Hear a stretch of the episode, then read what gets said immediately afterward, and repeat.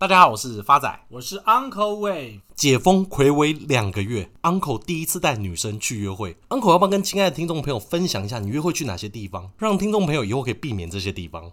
哎，没礼貌，Uncle 可是很有品味的。Uncle 睽违两个月之后，首次带 Tinder 的女生去台北市的华山文创园区。哇，Uncle 竟然会去那么文青的地方，我以为 Uncle 都去华西街居多哎。Uncle 看好华山文创园区的因素有二：第一，因为那边的青少年特别多，刚好可以衬突出，只有你一个人秃而已。更正，衬托出 Uncle 不凡的文青气息。Uncle 看好的第二个因素是，刚好华山文创园区周边的餐点售价刚好符合波浪理论的第四波修正波。不是 Uncle，为什么？因为刚好解封，那边的店家为了吸引人群，纷纷打折促销。这样看起来，因为疫情减缓的关系，景气也跟着慢慢复苏。大家可以感觉到，不止民间景气开始复苏，连上周美股 S&P 五百指数盘中一度来到四千四百四十点，刷下历史新高。那很多听众朋友的疑惑是：大盘都这么高了，还有什么股票可以做投资？我要从哪个产业去做选择？Uncle，你怎么看？有的，请各位亲爱听众朋友回顾一下去年十二月十六号，我们在第十一集的时候跟大家有分享过落后大盘表现的能源产业。果不出其所然，今年涨幅最多的就是能源产业，平均报酬约莫是三十个 percent 左右，同期大盘却只有涨了。十八个 percent。那既然 Uncle 都提到今年大盘的表现，那我们来看一下有什么产业今年是涨幅远远不及于大盘的产业。今年表现最差的产业是电信服务指数，平均表现是负二点六个 percent。再来是家庭个人用品指数，平均表现是正一点三个 percent。倒数第三名是食品饮料与烟草指数，表现是正六个 percent。最后也正是我们今天要跟大家报告的产业，汽车与零组件指数，平均涨幅六点三个 percent，正好是今年表现倒数。第四名的产业，根据《华尔街日报》上周八月六号的报道，美国总统拜登周四下午在白宫的一个活动上签署了这项行政命令，内容包含未来将收紧燃油的效率标准，以及要求在二零三零年前大幅提高电动车的销量。参加该活动的公司仅有三家，分别是通用汽车公司 （General Motors）。福特汽车公司 Ford Motor 和最后斯泰兰蒂斯 Stellantis。哎，Uncle，前两家发仔都有听过，斯泰兰蒂斯是怎么一回事？发仔不是我要念你，就叫你平常要多看书嘛。Stellantis 是由法国 Peugeot 保时汽车跟菲亚特克莱斯勒在今年二零二一年一月十六号合并的。其中有名的车种发展，你一定有听过，虽然说不一定有搭过啊。克莱斯勒、玛莎拉蒂以及法拉利。来，发展，你说说看，你这辈子搭过最贵的车是多少钱？六千六百万。哈？什么车竟然一台要六千六百万？发展，你少唬人了。真的啦，捷运板南线一节车厢造价就六千六百万啦。发展，我觉得我们直接切入主题好了。拜登在会议上主要呼吁这三家公司继续领导电动车的市场，而拜登在谈到这三家公司的时候，也明显表示，他们展现了将要到来的前景是汽车工业电动化的未来，而且电动化的过程没有回头路。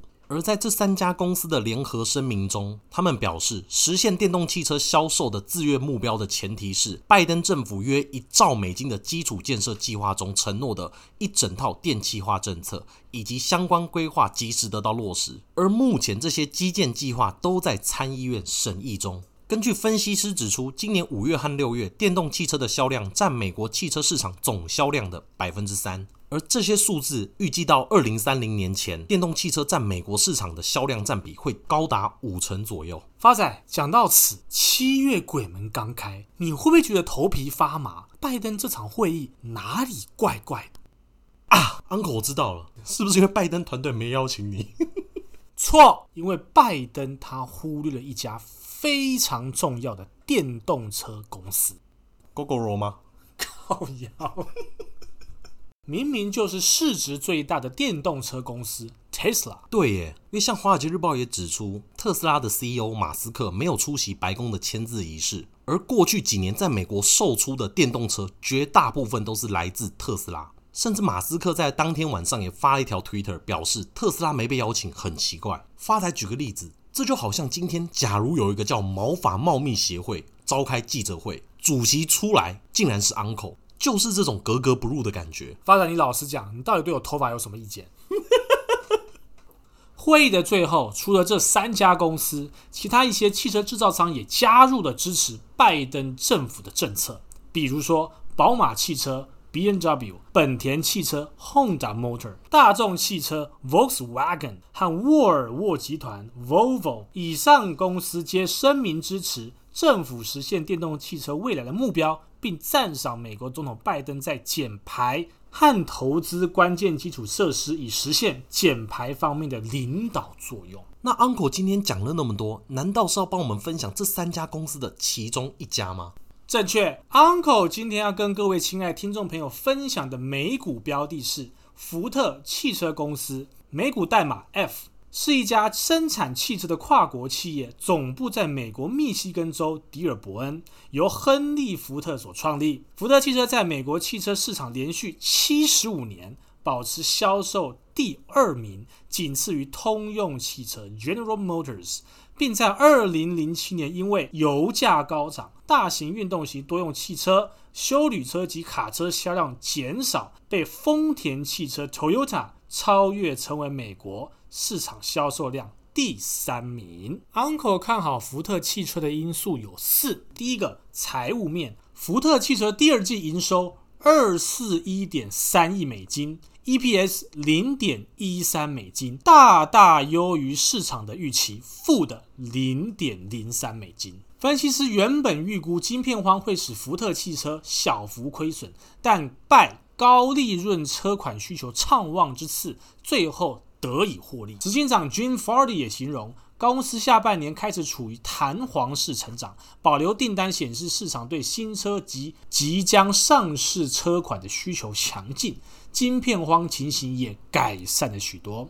那福特第二季末的订单是去年同期的七倍有余，从供应大量车款给经销商改为接单生产方式，有助于公司降低汽车的销售折扣。Uncle 看好的第二个因素是刚刚发展有提到的政策面，因为美国总统拜登签署了一项行政命令，要求二零三零年前电动车需占新车销售量的五成以上。拜登设定的电动车销量目标虽然不具法律的约束力，但却赢得了美国本土跟外国汽车大厂的背书，这也是拜登对抗气候变迁计划的一部分，同时也能提升美国在电动车领域的实力，进而抗衡。劲敌中国，Uncle 看好的第三个因素是消息面。美国商务部长表示，全球晶片荒出现舒缓的迹象，车厂开始取得更多的晶片，生产受创情况有望改善。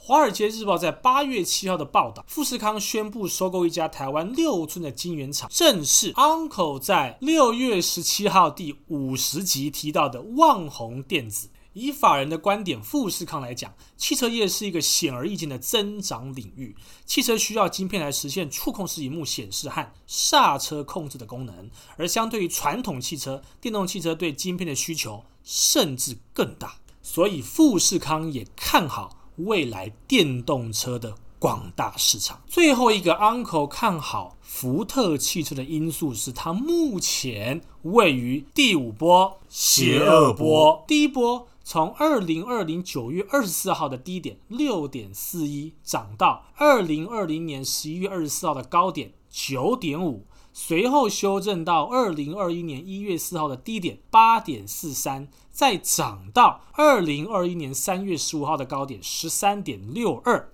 随后再修正到二零二一年四月二十九号的低点十一点一四。那么现在。就是从十一点一四往上推升的邪恶第五波，那未来的目标价会落在哪儿呢？未来福特汽车会落在的目标价是十九点四九五元。哇，这是算到小数点第三位耶。正确。那 Uncle 这样空间有多少？整整将近快四成，很肥沃喽。发仔今天帮大家做个总结，从大盘创新高、落后补涨的题材去找到还没有涨的汽车产业，再来。这样的产业有政府的支持下，以及法人的看多，最后则回到基本面。目前全球汽车公司平均本益比大概落在十四左右，而福特目前的本益比仅仅只有五点八七，是严重被低估的汽车公司。而目前市场上所有分析师有十二位分析师站在买进的立场，八位持有，仅仅只有两位是站在卖出的立场。而十二个月平均目标价是落在十六块